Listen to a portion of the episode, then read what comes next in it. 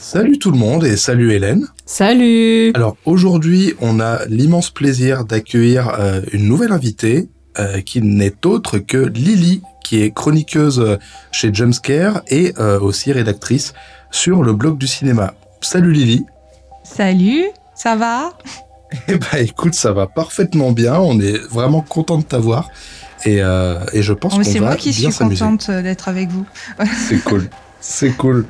Et, euh, et, du coup, bah, aujourd'hui, on a, euh, on a décidé de te laisser euh, choisir le film. On devait d'ailleurs faire ça courant octobre, puis courant novembre, puis courant décembre. Et finalement, on y arrive enfin aujourd'hui. Et, donc, je te laisse annoncer le film que tu as choisi.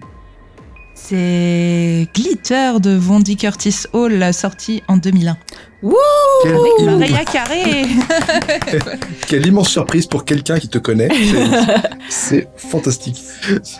oui, oui, c'est absolument pas un film dont je parle souvent euh, ah et bah que j'aime beaucoup euh, avec une de mes idoles. Pas du tout, pas du tout. Évidemment. Il n'y a pas de problème. Et euh, du coup, notre démarche ici ne va pas être de bah, d'arbitrairement euh, défoncer le film, comme, ça se fait souvent sur Internet, parce que bah, on s'est dit que voilà, si, si, euh, si tu l'avais choisi, eh ben, c'est que tu as sûrement d'excellentes raisons, euh, qu'elles soient subjectives ou objectives. et donc, on va essayer d'en parler sérieusement. Donc, on peut rire quand même. Hein. ah oui, oui, bien sûr, bien sûr. Ça, ça, reste un nanar. Il est classé comme nanar. Il a sa petite fiche Nanarland. Donc bon, il a des aspects un peu marrants quand même. Mais tout à fait. tout, à fait, tout à fait. Non, il y a plein de trucs drôles. On va avoir pas mal de trucs à dire. Oui, oui, voilà. C'est oui, effectivement. Pour le coup, on, a, rigolé sur des trucs avec Hélène, on la regarde ensemble, mais voilà, on va pas, on va pas le défoncer direct. on va en parler. Euh, on va être un peu diplomate d'abord. C'est parti. Bienvenue dans les miettes.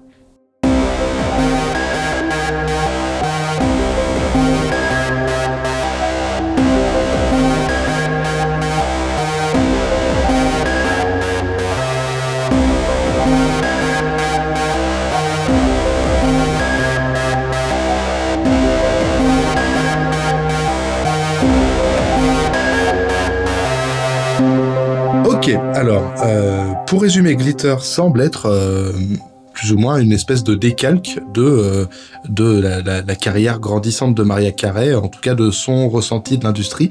en tout cas, bah, qu'est-ce que toi t'en as pensé, Lily? Alors, moi, si j'écoute mon cœur, je vous dis que c'est le meilleur film du monde. Naturellement. voilà, déjà, déjà parce que je suis super fan de Marie Carré. Euh, ce qui est assez surprenant quand on me connaît un peu euh, ou pas, hein, je sais pas trop, parce qu'en fait, c'est vrai que j'ai la réputation d'écouter plutôt des trucs chelous et, ou euh, super kitsch ou super intello. Et la seule exception un peu en la matière c'est Marie Carré. Mais euh, alors peut-être parce que euh, j'ai toujours fait euh, du chant depuis petite j'ai toujours aimé ça. Et du coup bah je suis désolée qu'on aime ou qu'on n'aime pas. C'est une des plus grandes vocalistes encore vivantes à ce jour. Comme ça c'est clair. Voilà. Donc forcément j'ai un attrait pour ce qu'elle chante. Et puis je sais pas c'est une artiste qui m'a toujours suivi euh, par exemple, euh, euh, sur le plan personnel, hein, je veux dire, par exemple, ben quand il y a quelques années, je traversais une période pas ouf dans ma vie et j'entendais mais partout une chanson de Mariah Carey qui est pas si connue que ça en plus, qui s'appelle Through the Rain, qui a été euh, un tube chez nous en France, mais qui est pas le plus grand tube de sa carrière, qui est assez hmm. méconnu aux États-Unis. Et je sais pas, je l'entendais partout. Pareil, la dernière fois que j'ai rompu avec quelqu'un, j'entendais partout Heartbreaker. J'ai l'impression qu'elle me poursuit, Mariah. Voilà. C'est comme dans les films, la meuf elle rompt, il y a des musiques de rupture partout. J'adore. voilà, c'est ça. Et, et, en plus, truc marrant, euh, je suis née un 29 mars. Mon père est né un 28 mars. Mon arrière-grand-mère est née un 27 mars. Ma Carré est née un 27 mars aussi. Waouh Waouh C'est un signe, c'est sûr Voilà, et puis elle est née en 1969 comme ma maman. Voilà, donc je vous le dis, elle me suit. Année bénite. Donc, euh, et, et, puis je pense que j'aime bien Marika aussi parce que mon père m'a biberonné à la funk, au R&B, à la soul. Et euh, le film Guitar il s'ouvre sur une balade blues et ça chante. Ça chante direct. Euh, c'est gospel, l'harmonie des deux voix, elle est incroyable. Euh, je suis déjà à genoux à, dès l'entrée du film, quoi. Alors que c'est pas la photo est dégueulasse et tout, c'est pas très beau, mais euh, la chanson est tellement jolie que je suis déjà à fond dedans. Et en plus, la chanson s'appelle Lily's Blue. C'est un signe, c'est évident. C'était ton film, il était là pour toi, en fait. C'est évident. Donc tout au long du film, moi, si tu veux, j'ai plus aucune objectivité. déjà parce que je trouve Maria trop iconique. J'aime tous les looks de diva glam. Je suis trop hystérique, je suis trop à fond. Je me dis, oh mon dieu, les cheveux, oh mon dieu, le crop top, oh mon dieu. et, et puis la musique, elle est trop bien. Euh, la BO, pour moi, c'est un bijou de funk 80, c'est un parfait hommage. Euh, et puis, euh, il y, a, y, a, plein de petits détails, détails. Par exemple, il y a un sample de caméo sur Loverboy. Il y a une reprise de Cherelle, de Indip. Donc, les références sont super pointues. Mmh. Euh, et même les chansons originales sont top. Euh, genre All My Life, qui, je crois, a été produite par Rick James, je suis plus sûre. Ou le mmh. duo avec Eric Bennett. Donc, j'écoute et je chante plus que je regarde le film, en fait. Et et puis bon, bah, c'est un témoignage filmé de Maria qui performe en, voix de sifflet. Euh, dans, dans, la, dans la, la, scène dans la boîte au début euh, sur euh, Funking Forge Jamaica. Alors t'aimes ou t'aimes, ouais voilà, t'aimes ou t'aimes pas, c'est exceptionnel vocalement. Donc même si l'emballage est pas top, c'est du miel pour mes oreilles et pour mes yeux personnellement, voilà. ah bah, avant, avant de, de répondre à tout, à tout, ce que tu viens de dire, on, on va faire un petit tour des avis. Qu'est-ce que toi t'en as pensé, Hélène? Bah moi j'ai bien aimé. J'ai bien aimé, mais je pense que comme beaucoup de films comme ça qui sont considérés comme nanardesques ou, euh, ou d'une qualité toute relative, c'est un film que j'ai aimé en particulier pour les conditions de visionnage qui ont été les nôtres. Donc on l'a regardé ensemble, on s'est posé, c'était petit rituel, tranquille. Dès qu'on a proposé de le voir ensemble avec Média, on s'est dit, tu vois, c'est un film qu'il faut voir avec des chips et du coca. Donc chacun de son côté, on, on est allé acheter des chips, on allé acheter des trucs à boire et on s'est posé et on a regardé le film ensemble en le commentant. Et je pense que c'est tout à fait l'esprit de ce genre de film. Tu as dit un truc très juste, j'écoute le film, j'écoute la musique et je danse au lieu de le regarder. Je pense que c'est tout à fait ce type de film, euh, très nostalgique en fait, parce qu'il y a un nombre de références euh, à, plein de petites choses euh, qui se passent au niveau divertissement dans les années 2000 qui est assez incroyable. Et donc je pense que je l'ai regardé avec énormément de nostalgie. Euh, quand on a quand on a regardé un petit peu bah, de quoi il s'agissait, moi je me suis lancée quasiment dedans sans, sans savoir de trop de quoi ça parlait. Mais voilà, j'étais au courant de la réputation du film et effectivement il était défoncé par la critique, tout en dehors du fait qu'il a été un peu réhabilité ces dernières années. Et franchement enfin je l'ai pas trouvé si pire quoi. Je veux dire il y a il y a des il y a mm. des il y a vraiment des bonnes choses. Enfin moi des choses en tout cas que j'ai appréciées. Après tout est relatif. Effectivement la photographie au début c'est un petit peu compliqué comme entrer en matière. Mais euh, vocalement parlant c'est très impressionnant. Moi j'aime beaucoup Maria Carré euh, euh, vocalement parlant elle est absolument incroyable. Et non non moi mm. j'ai j'ai trouvé qu'il y avait un petit peu de des longueurs à partir de la deuxième heure euh, que ça se perdait un petit peu, qu'on savait pas trop où ça allait, mais on va en parler, je pense que c'est justifiable pour plusieurs raisons. En dehors de ce problème de rythme et d'un problème évident de jeu au niveau de certains, certains acteurs, certaines actrices, écoute, franchement, moi je trouve qu'il passe ce film. Oui, bah c'est pas pas pire que plein de films de pop stars. Et c'est un truc qui a toujours existé. Le film pour vendre un album ou une pop star Elvis il a fait plein de merde à la chaîne dans les années 50 euh, 60 même Johnny il a fait un truc qui euh, il a fait euh, des films comme ça. Il y en a un qui c'est qui s'appelle Où vas-tu Johnny si je dis pas de bêtises. Ah, ouais bah il y a eu Spice World enfin voilà. Je veux dire il y a des films de pop stars il y en a des tonnes. Crossroads j'ai failli oublier Crossroads, quand même. Voilà, le classique, le chef-d'œuvre. il, y, y en a toujours eu plein et ça n'a jamais été des chefs-d'œuvre. Donc, euh, je trouve pas que ce soit le pire de cette mouture. Non. Et Moonwalker, on n'oublie pas Moonwalker aussi. Qui est une... euh, alors, Moonwalker, c'est plutôt un ego trip de compilation de clips euh, comme euh, a fait Beyoncé avec The Gift. C'est encore une autre sous-catégorie du film de pop star, tu vois. C'est. ouais. je l'inclus pas trop dans les trucs comme Glitter ou ou ou euh, Spice World, quoi. C'est un peu différent. Ça essaye pas de construire une histoire, quoi. Pas, moins, en tout cas. Oui, oui, non, mais absolument. Mais euh, ouais, bah, pour ma part, en fait, euh, on l'avait, bah, justement, voilà, comme Hélène a dit, on a décidé de le regarder ensemble. moi, je suis pas, pour le coup, je suis pas du même avis au niveau de la, de la photo, surtout pour l'intro. En fait, justement, ça m'a surpris, moi, parce que toute la campagne de com, toute la campagne de com nous balance des trucs qui, qui plein de paillettes, fluo, rose et tout. et, et là, en fait, je vois ça. Et alors oui, il y a une désaturation partielle qui est peut-être un peu de mauvais goût aujourd'hui, c'est sûr. Mais euh, je vois ça, je me dis tiens, on dirait un film qui essaie de faire un peu dans dans un peu dans la sobriété quoi ça ça, ça atténue les couleurs ça nous met euh, dans un mood euh, enfin voilà quoi je me suis moi je, je, pensais à je pensais à Inside Lewin Davis quand j'ai vu les premières séquences euh, mm. je, je, me suis pas bon je parle je parle juste visuellement au niveau de la désaturation des couleurs hein, c'est tout on va pas aller plus loin que ça mm. mais, mais voilà et et du coup, je me suis dit, bah, c'est pas. en fait, je m'attendais vraiment à un truc kitsch au possible et, et pas du tout. Et pareil pour la suite, en fait, pour, pour euh, toutes les séquences qui ont suivi, euh, je me suis dit, mais en fait, visuellement, ça va. C'est. Enfin, ça, ça va même. plus plus en fait justement même toi Lily je t'avais trouvé dur dans ton article parce que j'ai lu ton article sur euh, sur euh, bah, sur le blog du cinéma et quand tu dis que la photographie est laide et tout je, ah putain, j'arrivais pas à voir ça, tu vois, moi c'est pas ça le problème pour moi. C'est pas tant la photo.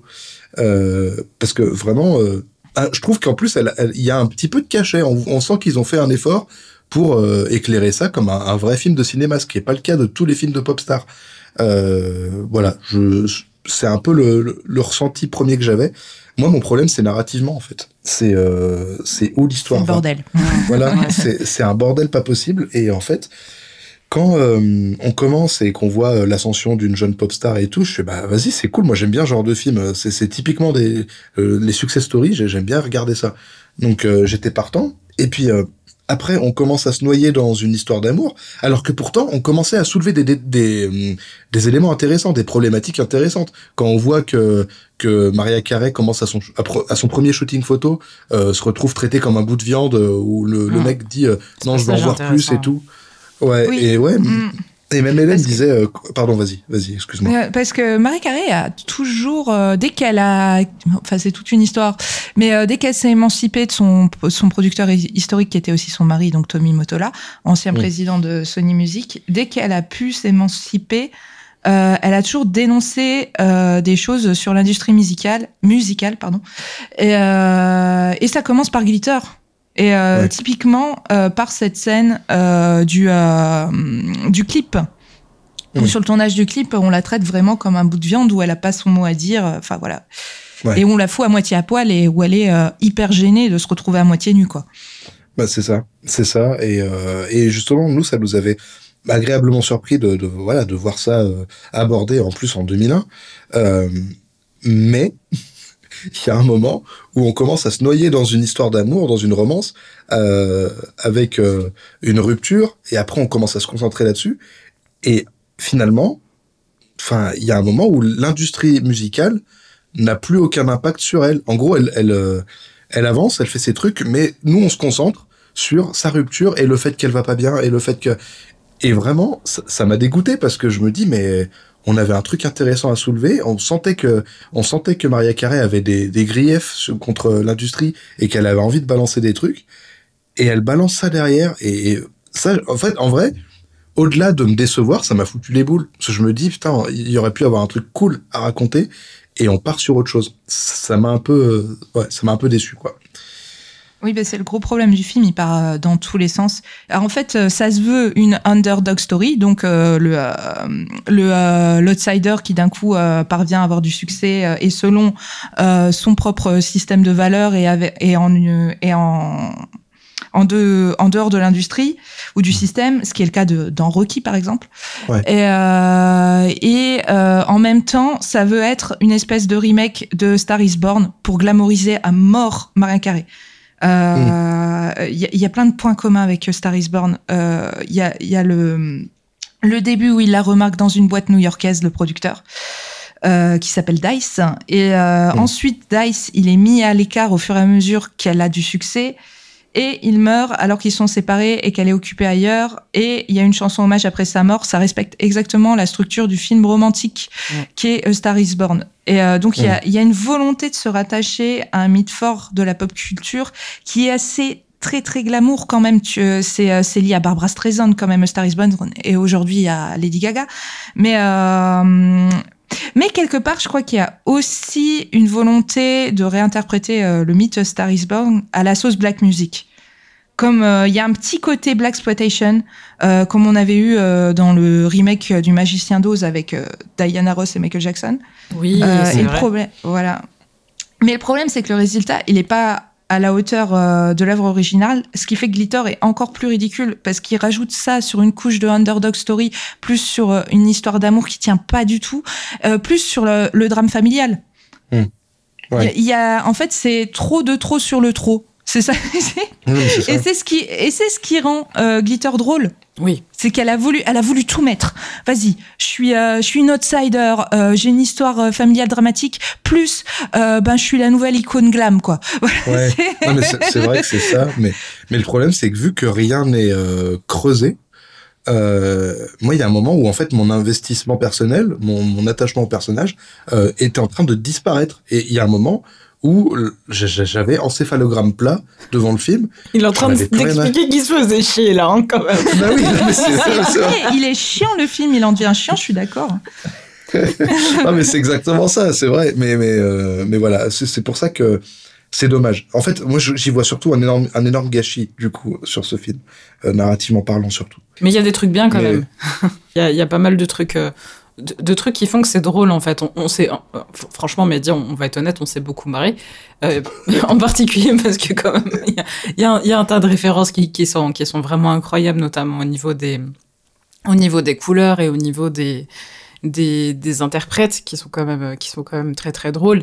Et oui je suis assez d'accord sur le fait qu'à la fin en fait c'est trop il y a un, tas de passages émotions qui se qui se juxtaposent entre euh, la entre la rupture le fait qu'elle apprenne euh, la mort de, de son de son compagnon juste avant de monter sur scène puis elle monte sur scène et elle fait un au Madison Square Garden. Voilà, exactement.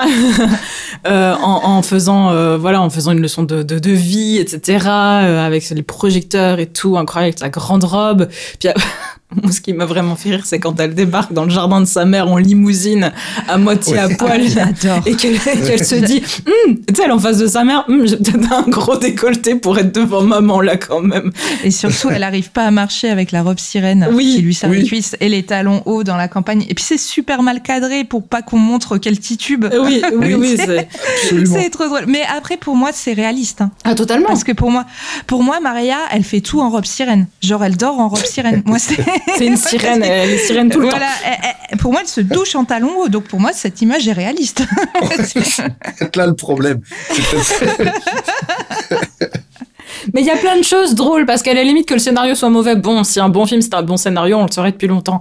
Mais là, il y a mm. plein plein de petites choses qui sont qui sont drôles et qui font que ce film est attachant. C'est sans problème un film que je pourrais revoir euh, euh, un, jour où je vais pas bien, tu vois, pour rire et tout. Euh, c'est c'est le, le, film que je mets à côté de à côté de Lolita malgré moi, Freaky Friday, euh, 10 bonnes raisons de te larguer, euh, sur ma petite étagère de trucs des années 2000 que je regarde quand quand ça va pas parce que c'est Good Moon mine de rien. Bon, il y a un personnage qui meurt, mais bon, bah ça, j'ai envie de te dire, c'est la vie. mais il y a plein de petites choses.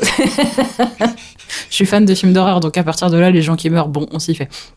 Oui, bah Là, là, pour le coup, on, est vraiment sur, sur quelque chose qui, euh, qui est à la fois entre le, truc biographique, et c'est ce que j'expliquais à Mehdi, je, lui ai dit, parce que moi j'avais pas compris au début que ça retraçait des événements qui avaient réellement eu lieu, même si bon, à la fin on, on, le comprend plus ou moins. Mais euh, j'explique, enfin ce que je disais à Mehdi, c'est que oui, euh, dans la mesure où c'est quelque chose de, de, plus ou moins biographique, euh, c'est compréhensible pour moi qu'à un moment donné il y ait des longueurs, qu'il y ait des pertes de rythme et que ça suive un peu quelque chose, comme tu dis, de réaliste au niveau de de la vie. Après, oui, en termes de rythme, bon. il y a des gros problèmes. Mais je crois que je crois que ce qui va ce qui m'a le plus marqué, c'est les transitions à la Windows Movie Maker. Euh, oui, parce que c'est merveilleux quoi. C'est merveilleux. Ça me fait hurler de rire à chaque fois que je vois le film. Non mais euh, pour en revenir aux pertes de rythme, en fait, moi, je trouve qu'il a, je pense qu'il qu'il a été un peu charcuté au montage hmm. et qu'il devait être encore plus long parce qu'il y a plein de trucs euh, bizarres dans Glitter. Oui. Je crois qu'il y a, qu'il y a des choses qui ont été euh, coupées au montage. Du coup, on se dit, mais what the fuck? Hmm. Par exemple, elle a souvent une. Je sais pas si vous avez remarqué, elle a souvent une bande de paillettes argentées peinte sur le corps. Oui. Oui. Et, qu'est-ce que ça fout là? C'est jamais expliqué. Et euh, je pense qu'on aura peut-être un jour une réponse, mais en fait Maria s'est pas exprimée pendant très très longtemps sur le film. C'était le G-word. En Mm. interview, il ne fallait pas évoquer Glitter. Ah ouais. Donc il y a plein d'infos qu'on n'a pas sur ce film. Donc euh, du coup, euh, peut-être qu'on aura une réponse un jour, mais euh, là en l'état, on voit juste qu'elle a un truc sur le corps. Ça doit avoir quelque chose à voir avec le branding de l'album. Enfin voilà. Mm. Mais on sait pas.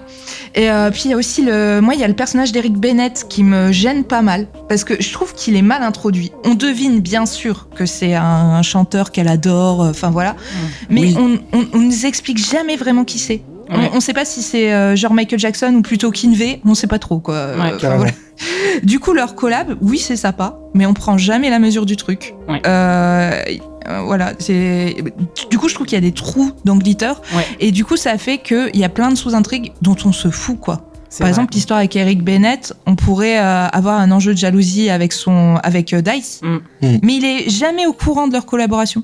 Du coup, du coup, euh, ouais, euh, du coup, l'axe, euh, toute la sous-intrigue avec Eric Bennett, ben, euh, on s'ennuie parce qu'on, il n'y a pas d'enjeu, quoi. Mm. C'est vrai. Mais je suis d'accord, mais d'ailleurs, en fait, on parle de, de cette relation avec Eric Bennett, mais même en règle générale, je trouve qu'on se rend pas vraiment compte de euh, la portée de son succès. Tu vois, Mm. euh, en fait, euh, c'est- quand même très centré sur, euh, bah, sur Maria Carey et tout. Et puis, bon, j'imagine que le budget a fait que. En fait, je, je me souviens pas. Il y a d'autres concerts où il y a que celui, on voit que celui de. euh, non, il y a d'autres concerts. Euh, Il y a une télé, je crois. Il y a, y a une télé, ça, ça doit, c'est un genre de, de cérémonie de remise de prix. Et c'est là qu'elle rencontre Eric Bennett parce qu'ils passent Oui. avant elle, ils font les répètes avant. Voilà, Oui, il y a c'est vrai. ça. Et après seulement, il y a, euh, il y a le Madison Square Garden à la fin, quoi. C'est- Ouais, voilà. Donc, il y a ça, ça. Il y a les Music Awards. Là, a les USA Music Awards, je crois, ils disent. Mm. et euh, et, euh, et ça à la fin au Madison ouais et en fait euh, on se rend pas compte de, de, de son rapport avec le public on se rend pas compte de... alors après ça pourrait être un propos ça pourrait être une espèce de cache dorée où en gros euh, même elle se rend pas compte de ce qu'elle dégage au, au, au monde euh, mais du coup euh, je trouve que ça nous on a on a trop peu d'informations pour euh, capter ce qui lui arrive quoi et Bah, euh, je pense- ouais. Euh, Excuse-moi, euh, je te laisse finir Non, ta non. phrase. non non j'ai fini j'ai fini non, mais en fait, je pense que du coup, euh, euh, le film, il a été euh, charcuté au profit de l'histoire d'amour et de l'histoire familiale. Mm. ouais c'est dommage Clairement. Et en fait, Mm. c'est- c'est ce que je disais à Hélène d'ailleurs quand on regardait le film.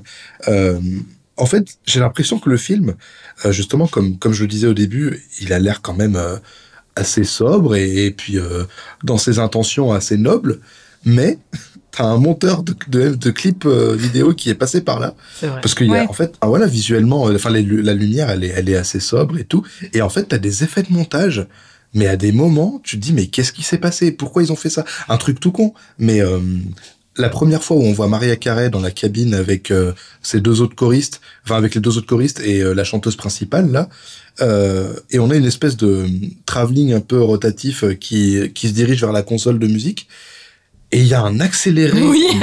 de bâtard à ce moment-là. Je dis, mais ça, c'est des trucs de bande-annonce, c'est des trucs de clip. Qu'est-ce que ça fout là?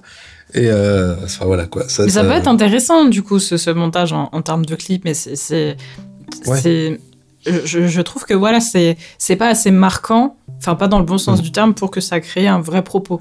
À un moment donné, on a un bête fondu au noir, tu sais pas pourquoi. Oui. Après, moi, je, je- je trouve que le gros, gros problème de la direction artistique euh, de Glitter, c'est que moi, j'y crois pas une seule seconde. C'est censé se passer dans les années 80. Mm. Je trouve qu'on ressent pas les années 80. Même si Mm. on n'est pas obligé, je veux dire, de mettre des néons et des tenues fluo partout non plus, quoi. Mais je trouve que euh, c'est euh, un des gros défauts du film aussi, c'est que les repères euh, spatio-temporels, eh ben, ils sont pas très clairs. Oui, c'est Voilà, vrai. euh, je trouve, euh, à part les- le matériel de musique et notamment dans, dans l'appartement de Dice, Mm. On voit pas trop que euh, on est euh, avant euh, les années 90, quoi. C'est vrai. Euh, alors, je parlais des costumes tout à l'heure. Euh, alors moi, je les adore, mais c'est la foire de l'improbable.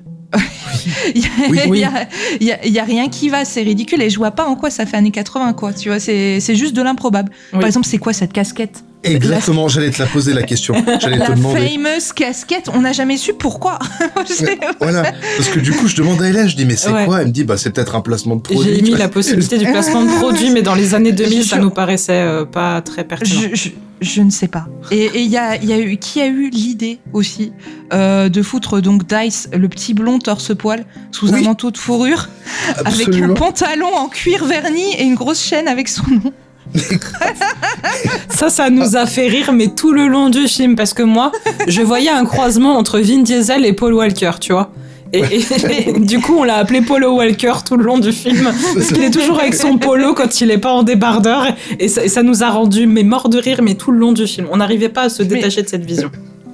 Mais ça, c'est un costume de rappeur des années 80 ou, euh, ou euh, de chanteur de funk des années 80. Cameo, ils avaient des looks improbables comme ça. Mais c'est des trucs très black music. Donc du coup, quand tu le mets sur le petit, blond, ça devient ridicule. Et du coup, tu captes plus le côté années 80. T'as juste l'impression de voir un blanc déguisé en noir des années 80. C'est vrai. C'est très chelou.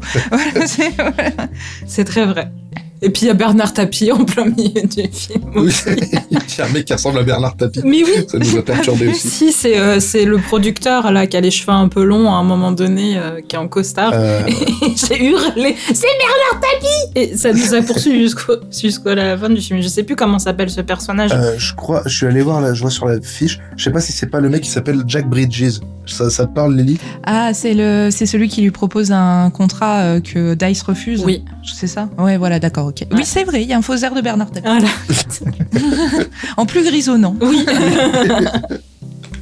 mais, euh, mais voilà, quoi. En tout cas. Euh, en tout cas, voilà, pour, pour, pour, la narration, on a un peu, un peu fait le tour. C'est vrai que voilà, c'est bordélique, faut le dire.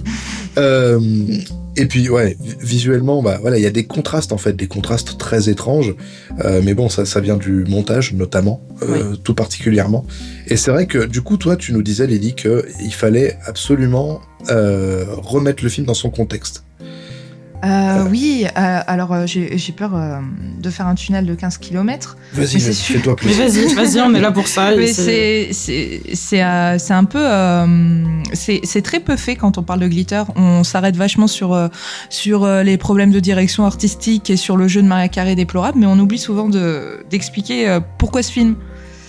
Euh, donc pour le contexte, euh, il faut savoir qu'à la fin des années 90, c'est peut-être pas évident pour euh, la jeune génération, mais Mariah Carey, c'est la pop star la plus influente de l'industrie.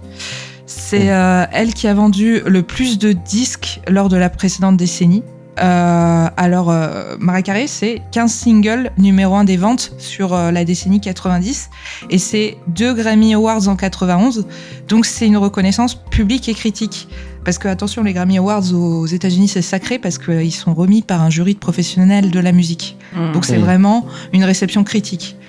Et en fait, ce qui arrive à la fin de ce conte de fait de 10 ans, c'est euh, le divorce avec Tommy Motola en 1998, donc euh, qui était euh, le mari et le manager de Maria Carey, président de Sony Music, et qui a façonné sa carrière.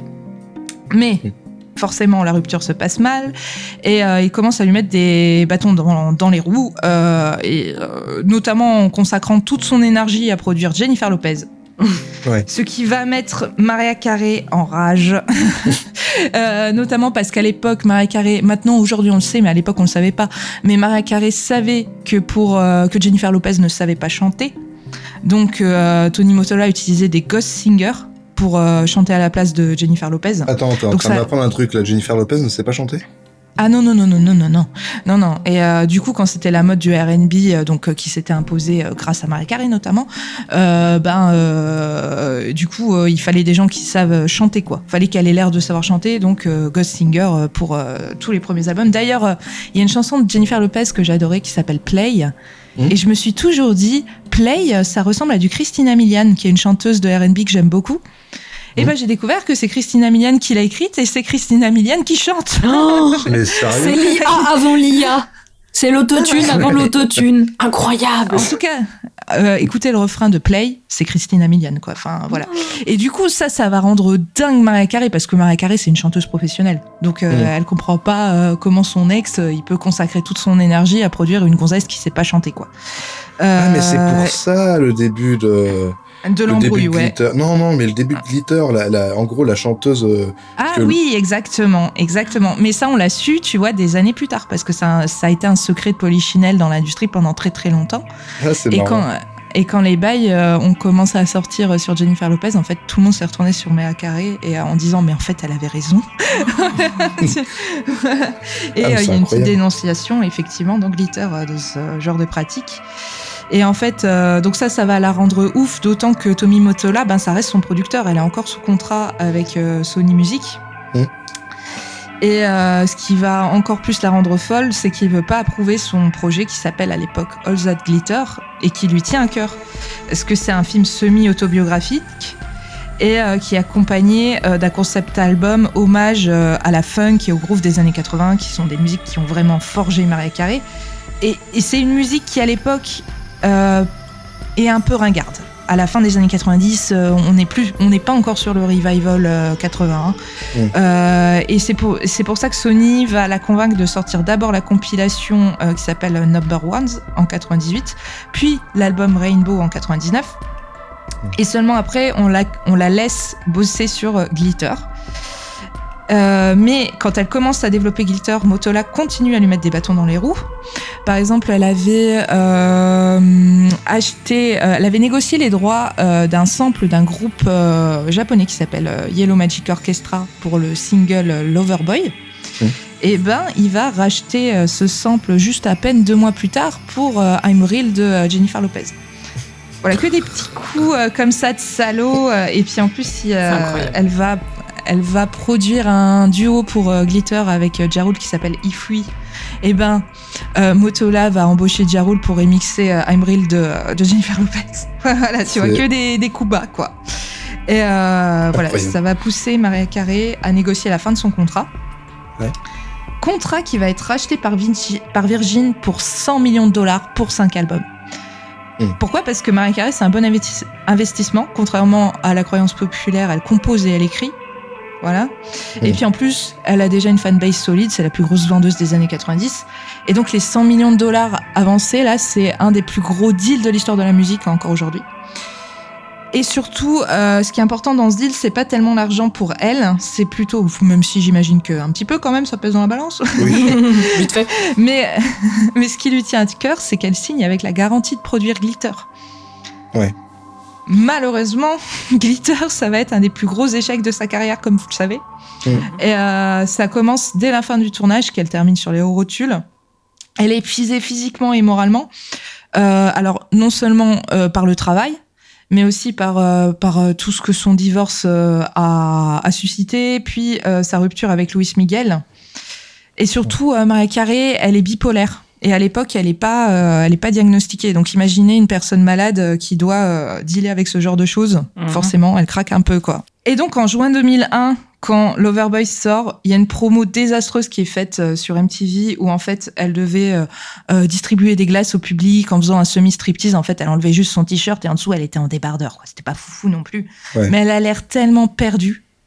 Tu vois que mm. c'est cringe. Donc euh, la promo se passe pas bien et euh, comme je disais, ben les sonorités funk de l'album, on est parti sur un sample du coup pour Loverboy qui est le premier single, on est parti sur un sample de Cameo, qui est un groupe qui est connu des amateurs de funk. Hein, c'est hyper conceptuel, c'est très spécial Cameo, euh, mais du coup c'est trop pointu pour le grand public et, et puis en plus c'est un peu ragard donc ça ça ça ça prend pas.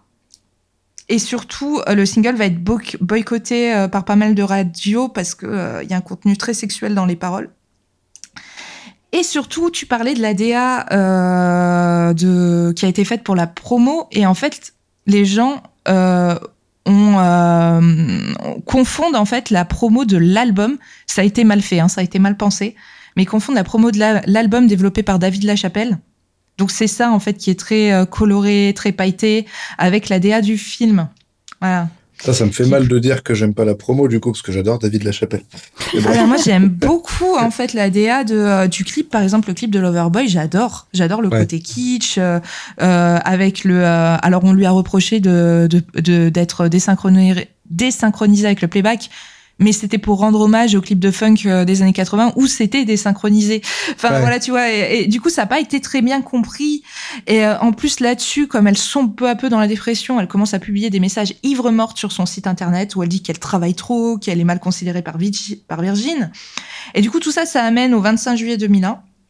Ouma Carré est hospitalisée les poignets bandés. Donc euh, ça y est, les tabloïds, ils s'emballent, c'est bon, elle a essayé de se suicider. Elle passe plusieurs semaines à l'hôpital pour fatigue extrême. Du coup, il n'y a plus de promotion. Et euh, donc Virgin va gonfler les ventes de l'Overboy artificiellement, c'est-à-dire qu'ils vont mettre le single en promo euh, pour quelques dollars. Donc ça va susciter des achats de la fanbase. Donc le single va être numéro 1 en Billboard, mais de manière artificielle. Et euh, en fait, là, la catastrophe, ça va être que le film et l'album vont être repoussés, la sortie, au 11 septembre 2001. En tout cas, sur le, sur le sol américain. Et euh, dans le contexte du 11 septembre, il y a une image qui est devenue célèbre. C'est euh, l'affiche de promo de Glitter, donc très sucrée, très pailletée, euh, qui a été prise en photo euh, devant les, les, tours, tours les deux tours qui, voilà, qui, s'effondrent. Mm. Tu le, tu le montres d'ailleurs dans enfin tu je crois que tu as mis un gif dans ton article ouais de ça. voilà c'est c'est c'est euh, en fait oui ce petit gif est devenu assez célèbre donc il y a vraiment une rupture entre glitter euh, et euh, le monde euh, après post, post 11 septembre quoi tu vois il y a le, le, public à ce moment-là il a en tout cas le public américain qui est quand même le socle de Marie Carré. C'est une artiste qui a fonctionné en Europe, mais qui fonctionne mieux aux États-Unis parce que très culture black. Euh, ben du coup, le public américain, il a pas envie de voir un truc marketé rose avec des paillettes. Euh, et à ce moment-là, ça va être des artistes plutôt nostalgiques qui vont avoir du succès comme euh, Nora Jones, Mary J. Blige. Tu vois, des, gens qui sont plus mélancoliques. ça va même, ça va même être considéré comme le pire film de tous les temps, ce qui est abusé. Ouais, ça c'est n'importe oui, un peu, oui. Ouais, voilà, c'est de l'exagération. Euh, elle va même avoir le radis de la pire artiste. Euh, voilà, mais comme on disait tout à l'heure, c'est pas si pire dans le contexte du film de Popstar. Donc, euh, flop colossal dans sa carrière qui va engendrer une grosse dépression. Elle va, elle va aussi récolter la réputation d'être ingérable par, euh, parce que avant, elle était contenue par Motola, qui avait une relation intime avec elle, donc mmh. qui du coup savait la gérer. Mais là, quand elle se retrouve seule à la barre chez Virgin, ben, euh, elle n'est pas diagnostiquée de sa bipolarité, donc elle va, elle va être incomprise un petit peu. Euh, donc, euh, Virgin lui, rend son contrat euh, et la paie 28, 28 millions pour pour ben pour pour pour ne pas avoir à produire les quatre albums suivants qu'ils avaient signés, ce qui est assez rare. En fait, elle s'en sort bien parce que malgré l'échec commercial, elle gagne 28 millions. Bah oui, oui. voilà. Mais quand même, elle va mettre 5 euh, ans pour s'en relever. Hmm. Donc euh, en 2002, il y a eu euh, Charm Bracelet, qu'elle a, parce qu'après elle a signé chez Island Records. Euh, Island Records qui était plutôt euh, réputé d'être un label pour débutantes. Donc 2002, Charm Bracelet qui est un semi-flop. Voilà, mm. elle s'en sort euh, pas trop mal. Et puis en 2006, bah, il y a Emancipation of Mimi, immense succès critique et commercial, trois Grammy Awards. voilà. Donc euh, elle va remonter la pente, mais il lui a fallu euh, bien cinq ans. Et comme je disais tout à l'heure, du coup, elle va refuser d'évoquer publiquement Glitter pendant des années parce que c'est la honte. Mm. Et c'est pour ça qu'on a assez peu d'infos sur, sur le film. Voilà, mais en fait, pour moi, du coup, le film, c'était une tentative de rebrander sa carrière, de de, euh, de se débrouiller sans Motola, de pas avoir d'homme derrière elle qui décide à sa place. Hmm. et malheureusement, euh, c'est un flop euh, artistique et commercial total. Donc, c'est un film qui est intéressant, je trouve, quand même, pour toutes ces raisons-là, quoi. Et tu vois, ce que tu dis par rapport à l'idée de, de, ne pas avoir d'homme qui décide à sa place, j'avais vu que dans ton article aussi, d'ailleurs, tu disais que, que c'est ce qu'on voyait dans le film, mais pour le coup, j'y voyais tout à fait l'inverse et, en fait ça, ça m'intrigue parce que concrètement c'est une chanteuse qui est ballottée d'un endroit à l'autre par euh, les hommes qui l'ont euh, embauchée quoi. Bah, en euh, fait moi je, trouve que la à ce niveau-là, je pense qu'à ce moment-là Mariah Carey c'est pas trop, tu vois, mm. s'en rend pas vraiment compte. Et, mais dans le film il y a une vision schizophrène un peu de ça. C'est que a, on a un peu l'impression qu'elle euh, qu'elle a besoin de Dice euh, pour avancer, que c'est lui qui la guide et tout. Euh, mais dans le fond, c'est elle écrit ses chansons, c'est elle qui a le talent. Elle lui dit aussi à un moment, bah, c'est pas, je, sais plus trop ce qu'elle lui dit quand ils se disputent. Oui. elle lui dit bah c'est moi qui chante en fait. Enfin en gros quoi. C'est elle qui fait tout le travail. C'est elle qui dit ouais c'est moi qui c'est mon travail et lui il lui dit mais non c'est notre travail à tous les deux. Il est en mode notre travail. C'est un peu comme le même avec Bugs Bunny. Et, elle est là non non c'est moi qui chante c'est moi qui bosse et je, je veux je veux garder ce que je fais moi en fait. Voilà, mm. c'est ça. Et en fait, moi, pour moi, c'est euh, c'est euh, une métaphore de sa relation avec Tommy Motola. Mm. Ouais. Et euh, en fait, je pense que c'est un petit peu un peu bancal comme discours parce que je pense qu'à cette époque-là, elle essaye de l'exprimer, mais qu'elle a qu'elle arrive pas encore à se rendre compte tout à fait quoi quelque part, il y a quelque part en elle, il m'a quand même, euh, voilà, euh, ouvert les portes dans l'industrie. Euh, voilà, je pense qu'il y a ce double discours un peu bancal parce que elle est en voie d'émancipation. Elle n'est pas encore totalement émancipée, quoi. Ouais. Ouais. Bah après, c'est ça le truc. Enfin, il faut pas oublier que. Alors, j'enlève rien au talent de Maria Carey et tout, hein, ça, évidemment. Il y a, y a, ce côté. En fait, je sais pas comment prendre le film parce que je suis aussi un peu d'accord avec le fait que bah, sans, euh, sans euh, les producteurs, qu'est-ce qui, qu'est-ce qui dit qu'elle aurait fait quoi que ce soit? Parce que mine de rien, des gens qui ont du talent, il y en a partout, tout le temps. Et euh, ouais, vraiment, en fait, j'arrive pas à me positionner sur ce film parce que ce, c'est, aussi ce que ça montre. Glitter, c'est aussi ce que ça montre. pour moi, le, le message n'était pas là. Moi, je pense que c'est plutôt un rebranding de l'image de Marie Carré.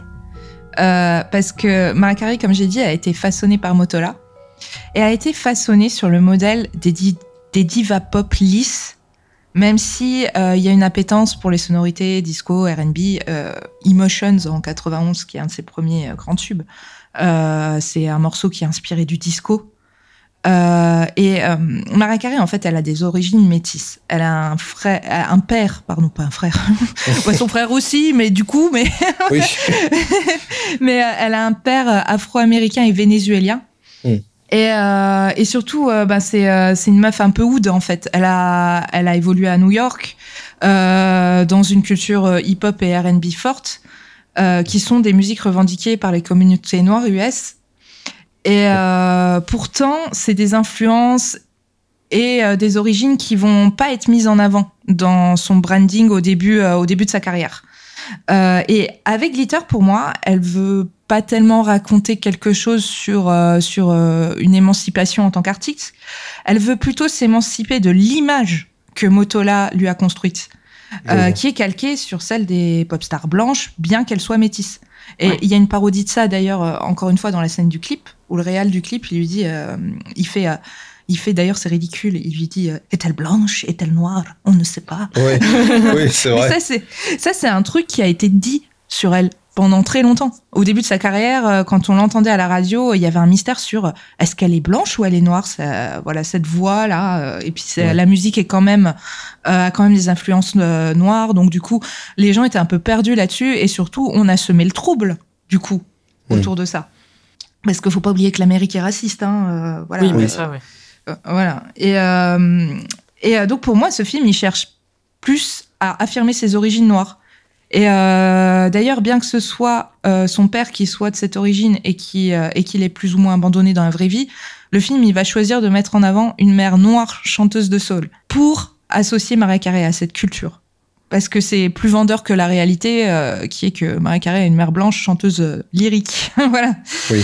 voilà. Et puis, moi, je pense aussi qu'au-delà des aspects kitsch de la BO, kitsch à l'époque, parce que les années 80 n'étaient pas la mode à ce moment-là, euh, c'est une des causes aussi de l'échec de l'album. Parce que euh, le funk et le disco, c'est des musiques plus sexy, qui évoquent souvent la sexualité. Et euh, jusqu'à Maria Carey, elle l'évoquait pas aussi frontalement dans ses chansons. Hmm. Et surtout, ce sont des musiques associées aux communautés noires. Donc je pense qu'il y a un racisme sous-jacent de la fanbase blanche américaine de Maria Carey qui a fait que l'album s'est pas vendu non plus, quoi. Mais est-ce que euh, le, le, le, manque, enfin le, le, peu de succès de la BO viendrait pas aussi du ben, de manque de mise en valeur dans le film? Parce que vraiment, je trouve qu'elle est. Enfin, toi, t'as pas l'air d'accord là-dessus par rapport à ce que tu me disais, mais je trouve qu'elle est très mal exploitée cette musique. Je trouve qu'elle est euh, très peu mise en valeur. Qu'il y a euh, au début euh, la scène finale, à la limite la scène où, où elle fait un morceau avec justement Eric Bennett mais c'est, enfin, c'est léger, quoi. Je trouve ça vraiment léger.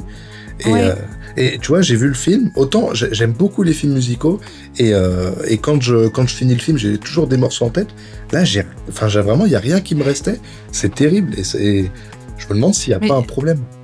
Je pense, mais c'est ce qu'on disait tout à l'heure. Je pense que le film parle pas assez de musique. Il il ne, comme tu dis, la, je pense qu'il y a plein de scènes musicales. Par exemple, euh, on entend quand même beaucoup euh, All My Life, All My Life. Celle-là, on, on l'entend beaucoup. Mm. Mais euh, euh, même la Funking for Jamaica ou celle avec Eric Bennett, où il y a tout un couplet quand même et le refrain. mais je pense que le film, il parle pas assez de musique. Bah ouais, voilà. d'accord. Euh, du coup, ce qu'on disait tout à l'heure, ça a été un peu charcuté au profit de l'histoire d'amour et euh, du drame familial. Et, euh, et, du coup, tu retiens pas les chansons parce qu'on te met pas assez en avant le contexte musical. Hmm. Moi, quand, quand j'étais petite, je suis passée complètement à côté du côté funk, disco, new-yorkais des années 80, quoi. Je, l'ai, je l'ai pas ressenti, je l'ai pas compris, quoi. Est-ce que tu, tu aurais des, des choses à, à dire, Hélène, éventuellement? Euh, là non, comme ça, je trouve que c'est euh, c'est dommage en fait qu'on n'ait pas euh, qu'on n'ait pas ce contexte en fait qui soit qui soit qui soit qui soit disponible de manière plus plus prégnante parce que je trouve que ça permet de vraiment réenvisager le film autrement. Alors bien sûr, ça, je parle pas de, de soudainement réenvisager un film parce qu'on a compris comment il se replaçait dans son contexte, tout ça. Mais euh, je pense que ça, permet au moins de creuser un petit peu et de le voir autrement, si on a envie de le voir autrement qu'un film de divertissement mignon et tout, euh, à regarder avec des chips et du coca. Ça permet de le voir autrement et de, creuser un petit peu plus euh, cette histoire de, de Marie Carré qui est donc très, différente. Et je trouve super intéressant, en fait, ce que tu disais sur le fait de, de créer un rebranding de Maria Carré. Euh, cette idée que, que on, remet un peu les, les pendules à l'heure, voire à, à, zéro en fait, pour euh, pour, pour créer vraiment une vraie campagne de com. Et je pense que ça dit beaucoup de choses. On parlait des films de pop, de pop star tout à l'heure. Il y a vraiment euh, tout, un, tout un pan du cinéma qui est comme ça et qui consiste à, à créer. Euh, autant sur certains films de pop star où t'es sur du fan service. C'est-à-dire que, ouais, voilà, tu vois ton artiste préféré euh, que t'as toujours que entendu ou vu dans les clips. Soudainement, voilà, tu le vois dans un autre truc. C'est un petit côté attractif, attraction, c'est incroyable, etc. C'est, c'est, voilà, c'est, c'est cool. Là, je trouve que c'est différent. On n'est pas vraiment sur oh là là, euh, on est sur du fan service Maria Carré, euh, on la voit dans un truc auquel on n'a pas l'habitude, dans lequel on n'a pas l'habitude de la voir. Il y a vraiment quelque chose de, plus profond, mais qui, je trouve, euh, ne sait pas se placer en termes de but en fait sur sur ce que ça veut dire en fait. Et, je, trouve que c'est dommage parce qu'il y a plein de bonnes choses cinématographiquement parlant. Enfin moi c'est un film que j'ai que j'ai beaucoup aimé. C'est un film que j'apprécie d'autant plus que là tu nous donnes un éclairage qui est franchement intéressant. Et, et ouais je trouve qu'il y a vraiment cette idée de, vouloir remettre les choses à, zéro et, et de d'envisager ce qui aurait pu ce qui aurait pu avoir lieu. Et il faudrait se pencher en fait sur, sur les, tous les films qui font comme ça, parce que je pense qu'on accéderait à un pan du cinéma qui est, euh, qui est super intéressant c'est typiquement le genre de film qui reste euh, passionnant à, analyser, mais euh, en le mettant en parallèle avec euh, la carrière de, de, la star concernée, quoi. Oui. Ou, ou, d'autres films du genre. Moi, je pense que A Star Is Born pour hmm. Lady Gaga, c'est un glitter réussi. Oui. Qui atteint son objectif. Clairement. Qui, voilà, qui reprend de l'artiste et la donne à voir dans un autre registre. Après, j'ai pas vu A Star is Born version Gaga, j'ai vu la version des années 50, moi. Euh, mais euh, est-ce que, est que ça a un quelconque lien avec elle et sa, sa manière de voir la musique, il y a un truc. Enfin, je sais pas si tu vous connaissez un peu le contexte ou pas. Je vraie, vraie question. C'est pas pour. Euh... euh eh ben, à ce moment, alors j'ai peur de dire une bêtise. Et les Little Monsters vont me sauter dessus. je crois qu'il y a. Oui, c'est avant. Avant Star in His Born, elle fait Johan, qui est un album euh, plus acoustique, plus écrit, euh, plus guitare-voix. Et cet album va être un four, quoi, commercial. il a marché auprès des fans. Et du coup, Gaga n'arrive pas à se recycler en tant que euh, chanteuse euh, autre que chanteuse pop euh, spectaculaire. Voilà. elle n'a pas cette réception critique de, de total artiste comme pouvait l'avoir Prince, capable de faire des choses très grand public et, et beaucoup plus pointues. Voilà. Et du coup, A Star Is Born intervient à ce moment-là. et en fait lui permet de montrer au public son côté plus folk, plus plus roots quoi. Voilà. Et, et là, à partir de ce moment-là, le, le public marche parce que ça fonctionne avec le message du film. Et euh, la euh, BO de, de Star is Born devient euh, l'un de ses albums les plus vendus. Voilà. Donc pour moi, le Star is Born avec Lady Gaga a eu le succès que qu'espérait Mariah Carey avec Glitter en fait. Mmh. Pas le succès, la, la et les retombées. Voilà. Oui, oui, oui. Oui, parce que c'est à peu près unanimement reconnu comme un film plutôt bon, Star is Born, pour le coup. Oui, oui, oui, quand même. Oui. Après, euh, moi personnellement, je trouve pas que ce soit euh, le film du siècle, quoi. Mais euh, je trouve très très sympa. Oui, voilà. Je trouve, voilà. Mais bon, pas exceptionnel non plus, quoi. Hmm. Ok. Eh ben, en tout cas, c'était c'était très cool de, de, discuter de ce film. Et j'avoue que j'avais j'attendais vraiment d'en parler avec toi parce que bah voilà, moi j'ai le, le, visionnage a été autant tantôt intéressant, tantôt euh, énervant. oui, c'est vrai. Hein. et, euh, et, donc, c'est cool d'éclaircir quelques points avec toi euh, qui semblent avoir euh, énormément potassé le, potassé le dossier. Désolée, j'espère que je vous ai pas trop pris. Ah non, non, non. Non, non, c'était passionnant. la parole. C'était passionnant. Non, non, c'était vraiment intéressant et c'était super. En non, tout cas, tu disais énervant, pourquoi? Bah, je te dis en fait, c'est, j'ai l'impression que le film a des intentions et qu'à un moment, un moment donné, il les balaye pour, euh, voilà, il va pas au pour raconter une histoire d'amour et tout. Et ça, ça m'a, ça m'a saoulé en fait. Vraiment, ça m'a énervé. Ouais, c'est super frustrant. Ouais. C'est super frustrant. Mais euh, d'ailleurs, euh, elle a mis très très longtemps à s'en rendre compte et aujourd'hui, elle vend des t-shirts avec écrit Girls Can Do Anything. Mais elle a mis super longtemps à se détacher des hommes, cette femme. Voilà, c'est et c'est très dommage parce que du coup, il y a une part de sa discographie euh, qui est très, très frustrante à ce niveau-là. on sent qu'elle essaye, qu'elle tâte le terrain, mais elle y va jamais à fond. Voilà, mm. ça, ça lui a pris du temps. Ouais, ce qui est Et tu vois, pareil, justement, pour revenir à ça, euh, je, reviens à un moment où on en discutait avec Hélène pendant le film. Il y a un moment qui m'a alors qui m'a énervé dans le sens où c'est le personnage de Maria Carey qui m'énervait. C'est qu'on a euh, le personnage de Dice qui parle aux copines de, de Maria Carey, Billy Frank, euh, qui leur parle, mais comme de la merde. qui est dans la limousine, je sais pas si tu te rappelles. Euh, oui, oui, oui. Et il leur parle, mais trop mal. Ouais, ouais, il les euh, insulte, ouais. Voilà, et, et, euh, le personnage de Maria Carey ne réagit pas. Enfin, voilà, réagit à peine, elle dit oh quand même, ouais voilà, tu sais, elle dit juste oh mais quand même. Ah oui, on s'est disputé sur ce passage. voilà. Et puis Hélène me disait mais non, mais elle est amoureuse aussi. Je dis mais oui, mais bon, ça, c'est potes depuis toujours et tout. Là, enfin, ça. Ah oui, mais quand t'es à l'extérieur, c'est toujours plus simple. Alors que là, je sais pas si on peut parler d'emprise parce que voilà, mais euh, clairement, elle était. Euh, elle est attachée à lui et à ce moment-là, bah, on a la séquence effectivement traditionnelle où euh, le personnage féminin reste avec le personnage masculin et, tourne le dos à ses, à, ses copines de toujours, qui, qui la récupère à la petite cuillère après. Oui, oui. Mais, mais contrairement à A Star is Born, elle le quitte. C'est vrai. Comme je dis, c'est très schizophrène. Elle a du mal à aller au bout de son truc et à s'émanciper euh, des hommes dans ce film. Mais euh, c'est un des rares exemples où le personnage féminin, enfin en tout cas euh, dans cette euh, logique euh, commerciale du film de pop star et tout, c'est un des rares exemples où face à un comportement toxique d'un homme, le personnage féminin va le quitter. C'est vrai. Ouais, c'est assez rare pour être noté, même si à la fin, il lui laisse quand même un petit voilà. et un petit bisou. ouais, ouais, ouais, ouais. Non, mais en fait, c'est bancal. C'est ce qu'on disait. C'est, il est complètement schizophrène à ce niveau-là, le film. Ouais, le, le film n'assume rien en fait. Ça, c'est vraiment aucun choix. C'est genre oui, il y a une rupture, mais bon, finalement, euh, en fait, euh, on se rend compte qu'ils sont toujours amoureux. Euh, mais voilà. Après, je me dis, est-ce que, est-ce que c'est vraiment, comme entre guillemets, à Maria Carré qu'on doit ce côté-là, ou est-ce que c'est tout simplement des producteurs derrière qui disaient, bah non, une histoire d'amour, tu la finis pas comme ça, tu finis pas par une rupture, tu vois bah, Et ouais. Le gros problème de Glitter, c'est que on a un peu trop donné carte blanche à Maria Carré, et au contraire. Ah ouais. Euh, en fait, ben, par exemple, euh, en fait, c'était elle, euh, le, chef à bord. Enfin, Vondi Curtisol, Curtisol c'est un yes man. Hein. Mmh. et il fait, il fait, mais pas tellement, mais il a pas tellement l'âme d'un grand metteur en scène.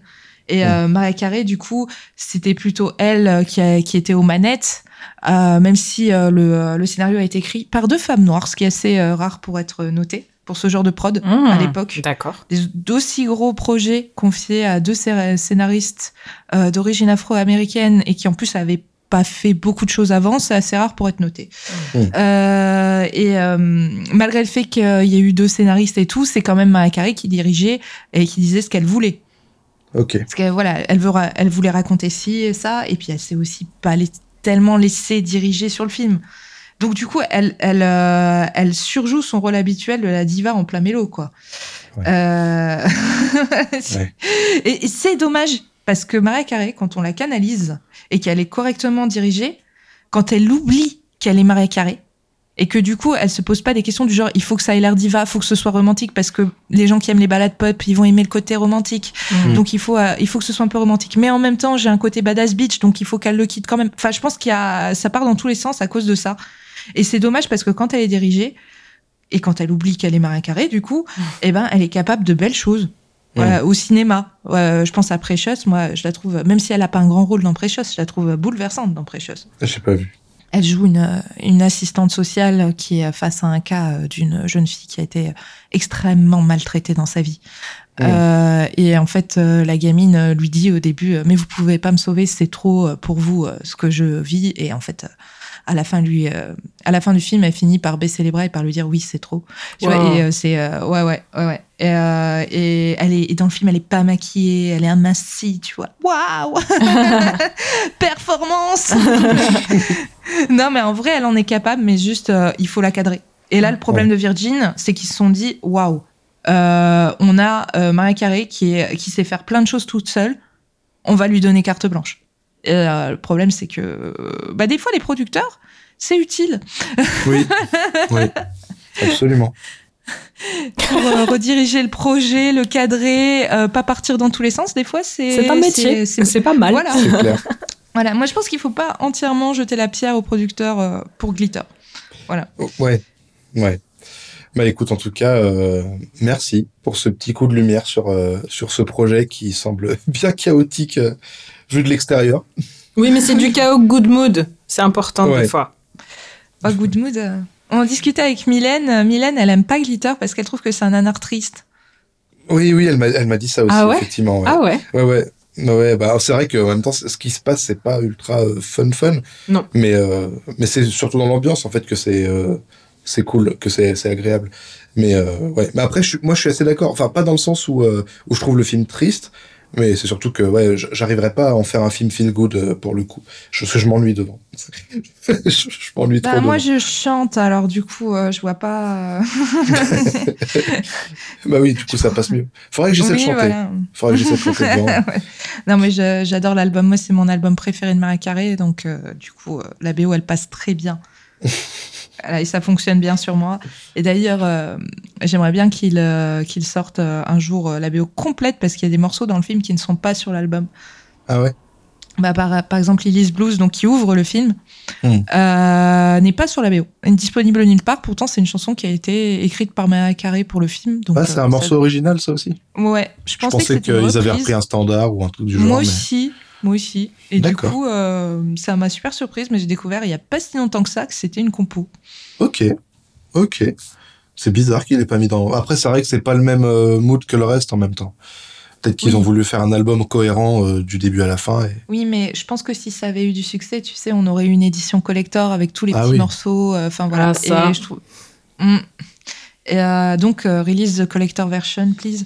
Vas-y, lançons le hashtag si tu veux. Il y a déjà eu, il y a déjà eu un hashtag pour réhabiliter l'album. Je tiens à rétablir la vérité. Ah. Ouais. Parce que le hashtag Justice for Glitter, euh, donc, a été lancé en 2018 sur Twitter et, et, initié par le public et la presse spécialisée. Mmh. Il loue les qualités et le côté précurseur de l'album. Parce que les gens ont tendance à croire que ça, que c'est sur le film, mais en fait, euh, non, pas du tout. C'est, ça se concentre euh, uniquement sur l'album qui, quand même, avait euh, 10 ans d'avance, quand même, sur le retour à la mode des sonorités funk euh, des années 80. Ouais, mais tu vois, c'est ça que je me demande aussi. Est-ce mmh. que le film, parce que tu vois, vu que dans la musique et comme partout ailleurs d'ailleurs, tout est à peu près cyclique, est-ce que l'album avait 10 ans d'avance où est-ce qu'il avait 20 ans de retard? Mm. Tu vois, c'est. Euh, ouais.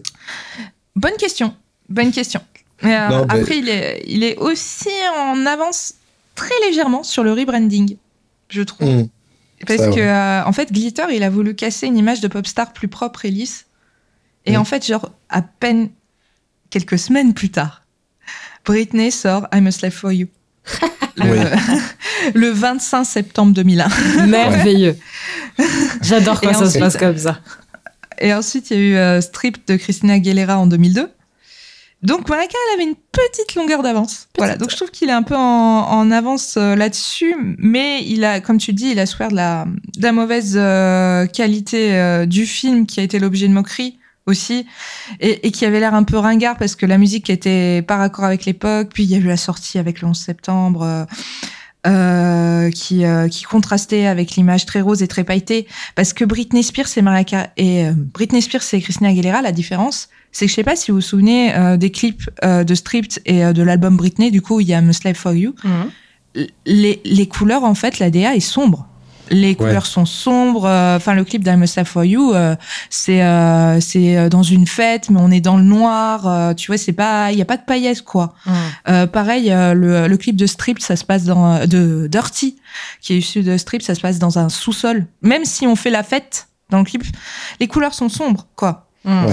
Voilà, donc il y, a, y a un côté glitter était en décalage quoi. oui, ça c'est vrai. et puis voilà. Et puis surtout, Britney et Stripped, euh, c'est des albums qui, avaient, qui ont eu des producteurs qui montent, comme les Neptunes ou Scott Storch.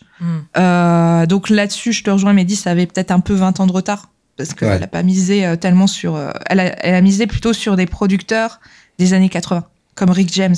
Ouais. Ouais. C'était raccord avec le concept, mais ringard à ce moment-là. Donc aussi parce que les années 80, c'est synonyme de fête et d'insouciance et ça allait pas avec le contexte bah du concept en quoi. Fatalement, oui.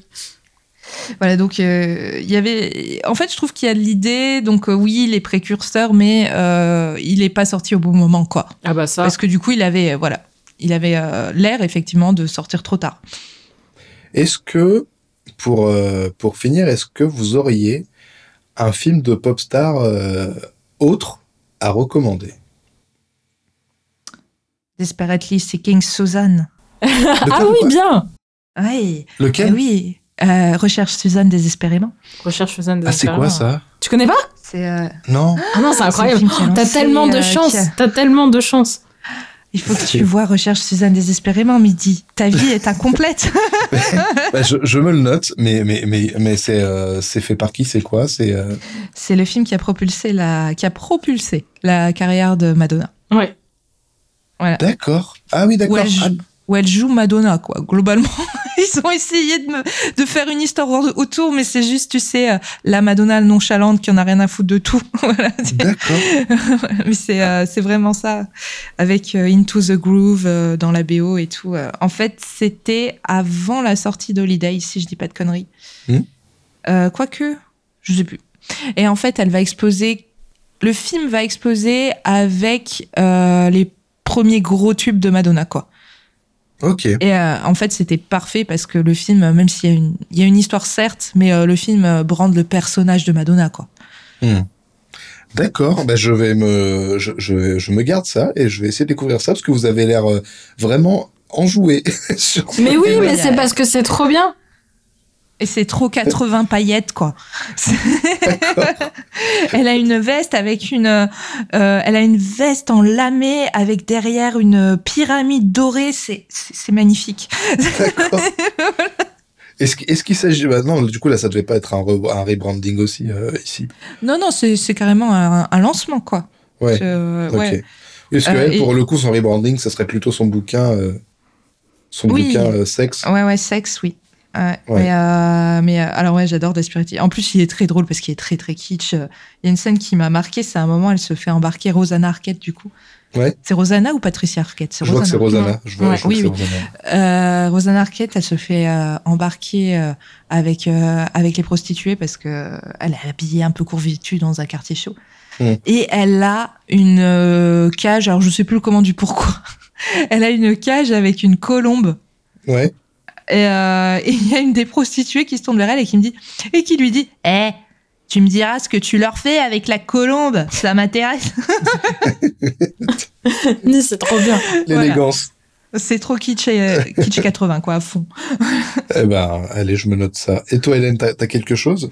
Euh, oui, j'ai quelque chose. Alors un peu plus triste, c'est le film que je recommande à chaque fois qu'on me demande des films de pop star. Euh, c'est un film qui est assez peu connu. C'est un film euh, d'un réalisateur que tu connais, Mehdi, puisque nous avons, nous avons travaillé l'un de ses films, qui est Peter Watkins, qui a réalisé en 1967 un film sur une, pop, une fausse pop star qui s'appelle Privilège. Et en fait, euh, c'est un film qui, est assez peu connu, qui a été euh, qui a été désingué par la critique, mais que je trouve vachement intéressant parce qu'en fait, il explique toute la construction en fait d'une pop star fictive qui est interprétée par un, chanteur euh, qui qui est Paul Jones. Mmh.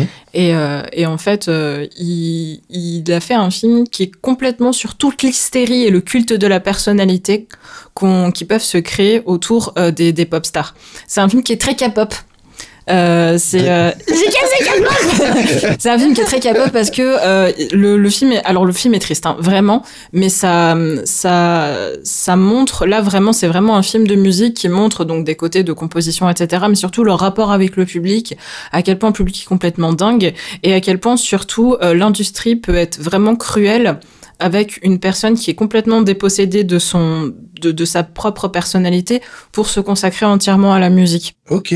Et le film est assez triste parce que euh, euh, l'industrie utilise donc euh, cette personne qui est interprétée par Paul Jones, qui est donc le chanteur Steven Shorter, et et en fait, ils lui construisent toute une, tout un lore, en fait, toute une histoire euh, que les personnes vont aimer. Donc, à un moment donné, il débarque dans la rue il est acclamé. Il y a des confettis partout, etc. C'est plein de paillettes, en fait. C'est c'est euh, c'est un peu glitter en fait au, au, masculin, mais en beaucoup plus dark. Et en fait, à un moment donné, euh, le, le type se rebelle et dit non mais je suis un être humain. En fait, je suis pas juste une machine qui crée de, de la musique et et du fan service, etc. Et ça plaît pas à la maison de production qui décide littéralement de le faire disparaître. Donc euh, l'identité, euh, l'identité musicale du gars disparaît, tous ses enregistrements disparaissent, et la seule chose qui reste à la fin de lui, c'est une interview musicale sans le son. C'est la dernière chose qui reste de lui. Et ça montre en fait que bah, quand euh, il y, a des, y a des trucs qui, qui conviennent pas en fait à, à ce que l'industrie veut faire de toi, tu, peux, tu, peux, tu peux monter très vite, mais tu peux aussi disparaître.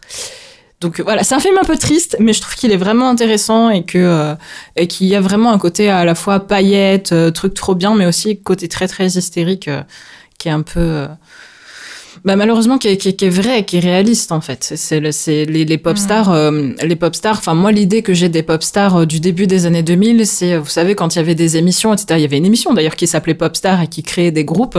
Et c'est ces groupes mm. qui montent à la suite de d'émissions de, de, télévision, de, de trucs où il y a des éliminations et tout. Les, les personnes montent, montent, montent. Elles font deux trois singles et puis après tu sais pas, euh, tu sais pas ce qu'elles deviennent, tu sais pas où elles sont, et, euh, et en fait elles réapparaissent 20 euh, ans plus tard dans des articles de blog en mode que sont-ils devenus? Ouais, là, c'est pareil. Mais, mais, mais même, je trouve que tu parles du début des années 2000, ça a toujours existé. On a aussi, à un moment, quand il y a un phénomène de lassitude, le public aime bien brûler ses idoles. Ouais. On les fait disparaître aussi. Ouais, c'est vrai. Voilà, voilà. Par exemple, Glitter, c'était l'occasion de se moquer de Mariah Carey. Pour une fois qu'elle réussissait pas un truc. Voilà. Il y a un euh, épisode de South Park qui est très juste là-dessus. Je sais pas si vous l'avez vu, si ça vous parle. Mais dis-nous en plus. C'est lequel ça, me dit quelque chose. C'est un épisode où, euh, où en gros, il, y a les quatre gamins qui veulent euh, absolument une photo de Britney Spears qui, qui se trouve être dans leur ville à ce moment-là. donc, ils se font passer pour ses enfants et ils arrivent à rentrer dans sa loge. Et elle, c'est le coup de trop. C'est vraiment c'est le, le, coup de trop. Et elle décide de de, de se tirer un coup de chevrotine dans la gueule et euh, voilà mais elle est pas elle est pas morte. Elle est vivante et elle parle comme ça. C'est dégueulasse. Bref. J'ai aucun souvenir de cet épisode. Mais il est incroyable cet épisode parce que en fait tout du long tout le long de l'épisode t'as tous les médias qui lui rentrent dedans alors mhm. qu'elle a quand même la tête déglinguée. Et en plus on lui rentre dedans pour des trucs à la con. C'est genre euh, regardez on a surpris Britney Spears en train de pisser sur un buisson. Et regardez si on zoome bien on voit qu'elle pisse sur une pauvre coccinelle. Et en fait c'est que des, des, arguments de merde. Comme ça on, on, on lui en met plein la gueule. Et on apprend à la fin l'épisode que c'est la société qui a besoin d'un souffre-douleur qui se trouve être à chaque fois une pop star, à chaque fois une nouvelle pop star différente, mhm. parce que pour que les moissons soient bonnes. En gros, c'est notre c'est notre culture qui fait que pour avoir des bonnes moissons, il faut qu'on qu'on déglingue une pop star. Euh, et voilà, c'est c'est pour montrer à quel point c'est absurde quoi. Oui oui non mais c'est euh, c'est euh, métaphorique mais c'est vrai. En fait ça y a, on aime bien les brûler au nom de. c'est rassurant en fait. C'est rassurant. voilà. moi, mon exemple, moi, c'est un truc qui m'a bouleversé à l'époque. Mm. Janet Jackson. Pour moi, on a détruit. On a détruit Janet Jackson au nom mm d'un retour de valeur un peu réac dans la pop euh, dans la pop culture. Euh, pour moi, le soir du Super Bowl, on lui a on lui a tout pris en fait. Voilà. Euh, Alors que c'est Justin Timberlake qui lui a arraché le. oui, mais mais à ce moment-là, c'était la mode des pop stars un peu sexy mais quand même décente enfin bref donc du coup Janet Jackson une pop star sexualisée noire Mm. Voilà, c'est un peu louche quand même. Tu vois, c'est euh, qu'on les détruite elles. Alors mm. que euh, c'est assez proche le baiser entre euh, Madonna et Britney Spears et Christina Aguilera, tu vois. Mm. Ça a fait polémique, mais pas de la même manière. Janet Jackson, on l'a interdite de cérémonie de remise de prix. Ouais. On l'a, on l'a interdite de radio. Enfin voilà, tu vois, c'est c'est voilà, on brûle les idoles parce que quelque part ça nous rassure euh, sur euh, euh, faire le bien ou pas, alors que non quoi. C'est alors moi je me souviens quand j'étais petite, ça m'a traumatisée. Je me, j'étais en mode mais attendez, on lui a découvert le sein en public, elle a l'air super gênée, la pauvre. Enfin, voilà et, du coup je comprenais pas cette réaction de oh mon dieu brûlons-la quoi. et c'est ça qui est terrible, c'est ça qui ça qui m'a foutu les boules, c'est que il y a quand même ils étaient quand même deux sur scène et mais Justin Timberlake, il a rien eu. On lui a, on lui, on lui a foutu la paix. Alors hmm. que, alors que elle, elle, on l'a forcé à présenter ses excuses face caméra pour que ce soit diffusé à la télé. C'est incroyable. Horrible. Mais du coup, du coup, euh, les, euh, enfin, j'allais dire les jeunes, mais en fait, mais en fait, il y a toute une génération qui n'a aucune idée de l'impact de Janet Jackson. Bah tu disais, euh, Hélène, euh, faire disparaître les pop stars euh, de l'histoire. Janet Jackson, c'est ce qui lui est arrivé. Ouais. Vraiment, mm. parce que c'est, ça a été une des plus grosses vendeuses des années 90 comme Maria Carey, avec un réel apport. c'est voilà une. Ça a été une grande icône au même titre que son frère, une grande icône noire. Ouais. Mm. Et on s'en souvient plus parce qu'à un moment, on a invisibilisé Janet, invisibilisé Janet Jackson. Complètement. Ouais. Hmm. Bah, j'ai un peu honte, moi, du coup, parce que euh, mon film est bien moins intéressant que les autres. C'est pas grave. Non, mais en gros, moi, je, je, en fait, je voulais rester un peu dans la même ligne directrice de films un peu, euh, enfin, cucu, niais euh, dans, dans, dans la narration et tout. et... On aime ça aussi. Ouais. Bah, moi, j'avais Burlesque en tête. Oui, ah, j'aime trop Burlesque. Trop bien, oui. Trop bien. J'adore Burlesque et autant, alors autant euh, les séquences, justement, les séquences de romance, elles m'ennuient profondément. Par contre, euh, musicalement, enfin déjà les musiques, je, trouve qu'elles dépotent, elles dépotent. Et les séquences. Euh, ah oui, oui c'est vrai, il y a Sure, oui c'est vrai. Et, et, les scènes justement, bah de les, les, les, séquences sur scène et tout, où on les voit faire des chorés et tout. Enfin vraiment, je prends mon pied devant. Vraiment, je prends mon pied devant. Euh, mais voilà, mais après, il n'y a pas grand chose de plus à en dire. En fait, c'est juste que voilà, si vous aimez euh, les films de pop stars euh, musicaux avec des séquences musicales entraînantes et tout, Burlesque, c'est un excellent choix. Oui. Voilà. Bah, en fait, j'aurais aimé que Glitter ressemble plus à Burlesque. Quitte à être superficiel, j'aurais aimé que ce soit un truc, un grand délire, paillettes et tout, comme, comme l'est le clip de Loverboy. Mm. Carrément. Carrément. Carrément. Direction. Voilà. Mm. Bon, bah, en tout cas, bah, merci à vous, les filles. Euh, c'était super de discuter de ça avec vous. C'était un plaisir. Euh, Je voulais vous remercier pour l'invitation. C'était un plaisir. J'espère que vous êtes amusés. Ah, mais carrément. Et j'espère que tu reviendras. Ouais, avec plaisir. J'ai hâte. On rappelle en tout cas que vous pouvez trouver euh, Lily donc en tant que rédactrice sur le blog du cinéma et en tant que chroniqueuse sur le, le podcast Jumpscare à qui on fait des coucous et des bisous. Bisous les copains. Gros bisous Jamescare. Merci à toutes et à tous d'avoir écouté cet épisode. Merci encore une fois euh, Lily d'être venue parler de, ce film qui te, qui te tient à cœur.